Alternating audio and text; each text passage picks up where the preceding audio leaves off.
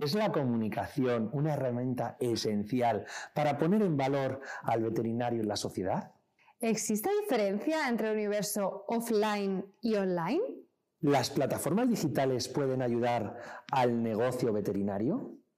Quedarte con la duda no es una opción. Únete a Conube de medioambiental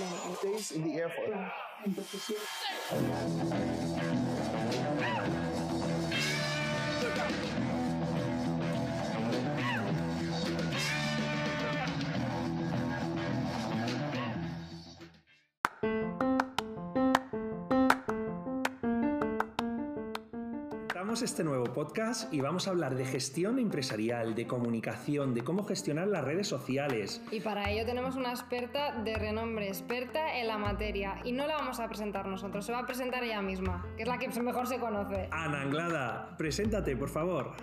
Buenas, ¿qué tal? ¿Cómo estáis? Bueno, yo soy Ana Anglada, soy veterinaria y empresaria veterinaria con una clínica desde el 2007, que se dice pronto, y soy especialista en marketing, ventas y fidelización.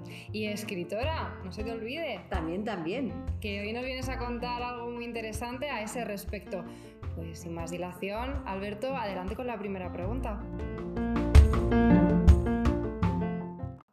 Crees que realmente la gestión empresarial, marketing y comunicación es una asignatura pendiente en una veterinaria? No estudiamos absolutamente nada de lo que se gestión, marketing. Sí que estudiábamos algo de gestión de, mm, de, granjas y cosas así, pero para clínicas no veíamos nada de, la parte empresarial. Entonces, muchos veterinarios hemos salido de la parte de lo que es la carrera a montar negocios sin tener ni la más remota idea ni de qué son los números, ni sobre todo cómo decirle a la gente, hola, tengo un negocio. ¿Tú por dónde lo estás enfocando? ¿Cómo piensas que estás apoyando y ayudando al sector veterinario?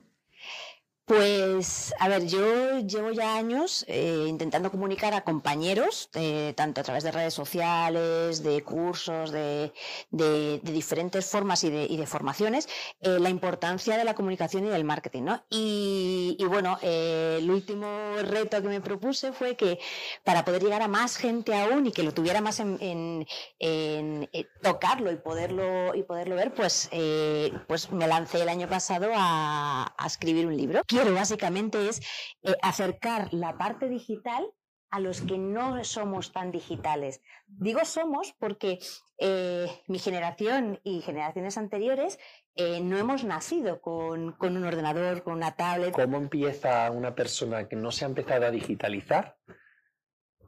¿Cómo rompe el hielo? ¿Cómo, evalúa, cómo empieza a evaluar crearse unas redes sociales? ¿Cómo rompe ese miedo de empezar a comunicar? ¿Qué consejo le das tú por ahí? Pues mira, nosotros tenemos la gran suerte de que todo lo que podemos comunicar lo hacemos a diario.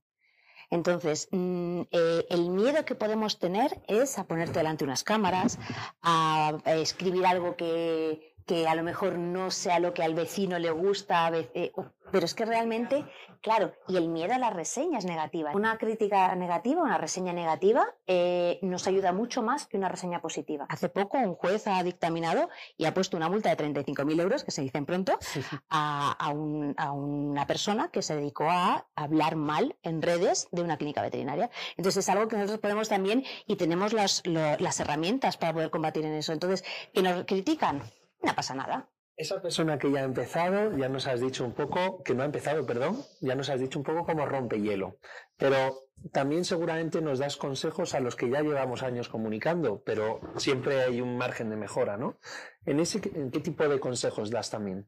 Pues mira, yo no solamente me enfoco en la parte de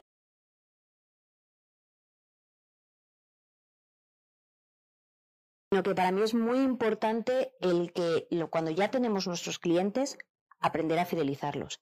Es más fácil fidelizar a un cliente, tener a un cliente contento que ya es cliente, que conseguir un cliente nuevo. Y al final es que la tarta está, es la tarta que hay. Entonces el trozo de pastel que te ha tocado es el trozo de pastel que te ha tocado. Conseguir más pastel se puede conseguir, pero por lo menos cuida el trocito de pastel que tienes. Y una de las cosas en las que me baso muchísimo es en la parte de eh, comunicación con el cliente a través del email marketing, de las automatizaciones, porque al final eh, yo eh, me acuerdo cuando recibía mails de, pues lo típico que te apuntas a, em, descárgate este ebook o no sé qué, que bueno, los ebooks no los miramos, pero bueno, los tienes ahí, y recibía un montón, un montón, un montón de mails después, y decía, pero esta persona que está todo el día ahí con el ordenador sin hacer nada, hasta que descubrí, claro, hasta que descubrí el maravilloso mundo de las automatizaciones y el email marketing, que a mí me tiene completamente loco. Además con personalizaciones, ¿no? Que, que directamente hablas de tú a tú con el cliente. Al final es construir ese viaje del cliente sin necesidad de agotarte en el intento, porque no, necesitas estar ahí de manera activa, sino que a través de la calidad del dato, que eso también es muy importante, ¿no? Al tener pues, nuestra base de datos de clientes muy identificada, poder con las herramientas digitales automatizar, y es que es una maravilla. lo que me interesa como veterinaria y lo que me interesa que los veterinarios hagamos es que la información de sus mascotas una persona que tiene un gato, un perro, que no tiene, no tiene ni idea de lo que es tener un gato, tener un perro, la información la saque de mí. No se vaya tanto a Google, que a lo mejor encuentra en Yahoo Respuestas o en femenino.com la respuesta que a lo mejor puede estar muy bien, ¿vale? Pero puede que a lo mejor no. Qué importante que el portavoz de la salud animal sea el veterinario. Y todo lo que conlleva la salud animal, el bienestar animal, la seguridad alimentaria, etcétera. Ya que estamos haciendo redes sociales, pues hemos hecho preguntas en redes sociales. Te dejo la cámara y vamos a escuchar la siguiente pregunta.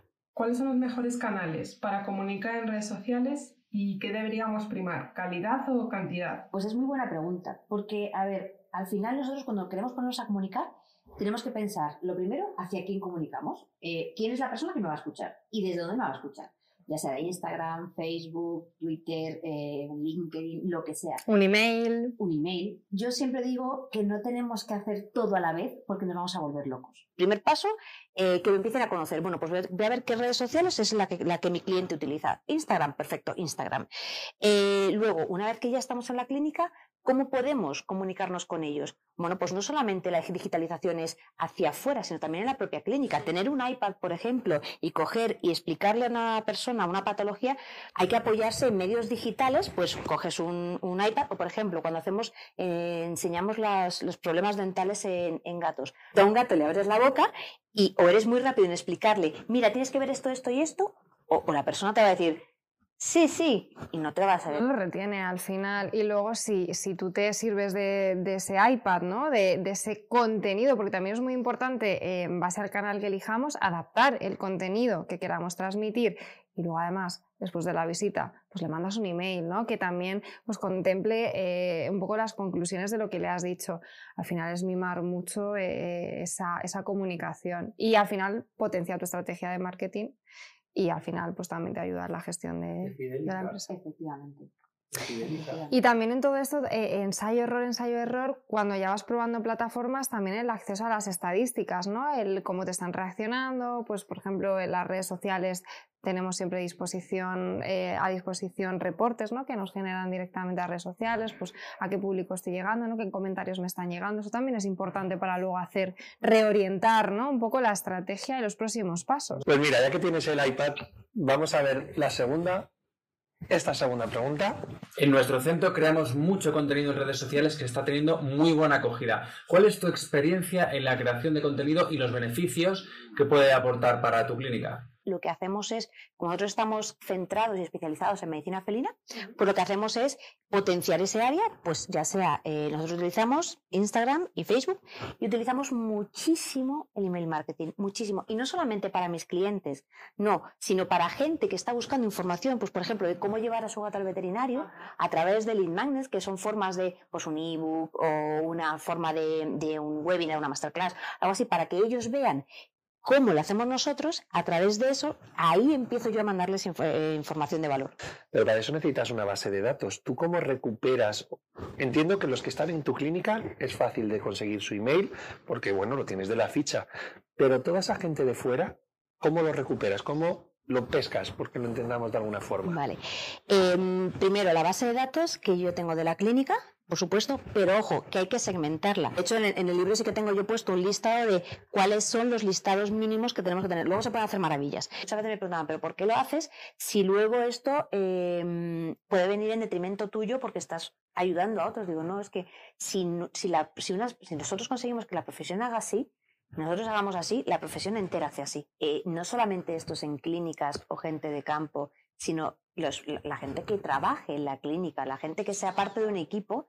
Es importante también que tenga su marca personal. En grandes empresas, la grande empresa eh, se pone a mirar tu- tu- tus redes sociales a ver qué has publicado. Queríamos decirte, pedirte más que nada que lanzases para cerrar primero un consejo al colectivo veterinario, que le darías un poco por resumir todo lo que hemos comentado hasta ahora, y luego un reto. Como consejo, que se lo crean.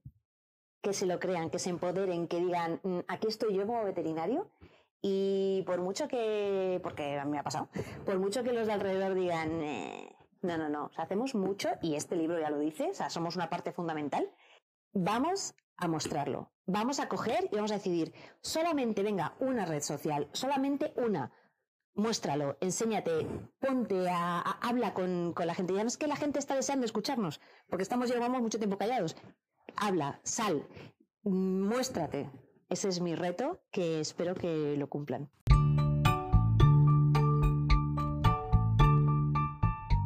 Pues muchísimas gracias, Ana, por, por, por este podcast. Muchísimas gracias a vosotros, de verdad que ha sido un auténtico placer y espero que sobre todo sirva mucho, que es lo que buscamos, yo creo que aquí todos. Seguro que sí. que esa comunidad veterinaria en digital aumente y que para eso tenemos tu libro, que tenemos grandes consejos leyéndolos para así que esto aumente. Al final es lo más importante, ¿no? Eso es. Y prometemos volver en formato audio nuevos podcasts con Ana Anglada. Por supuesto, y también con futuras entrevistas, así que con VBet se hace más grande, tenemos vídeo, tenemos canales en redes sociales y ahora tenemos este podcast, así que acordaros, suscribiros. A ponerle voz al veterinario y a la figura del veterinario. Nos vemos en el próximo podcast. Adiós.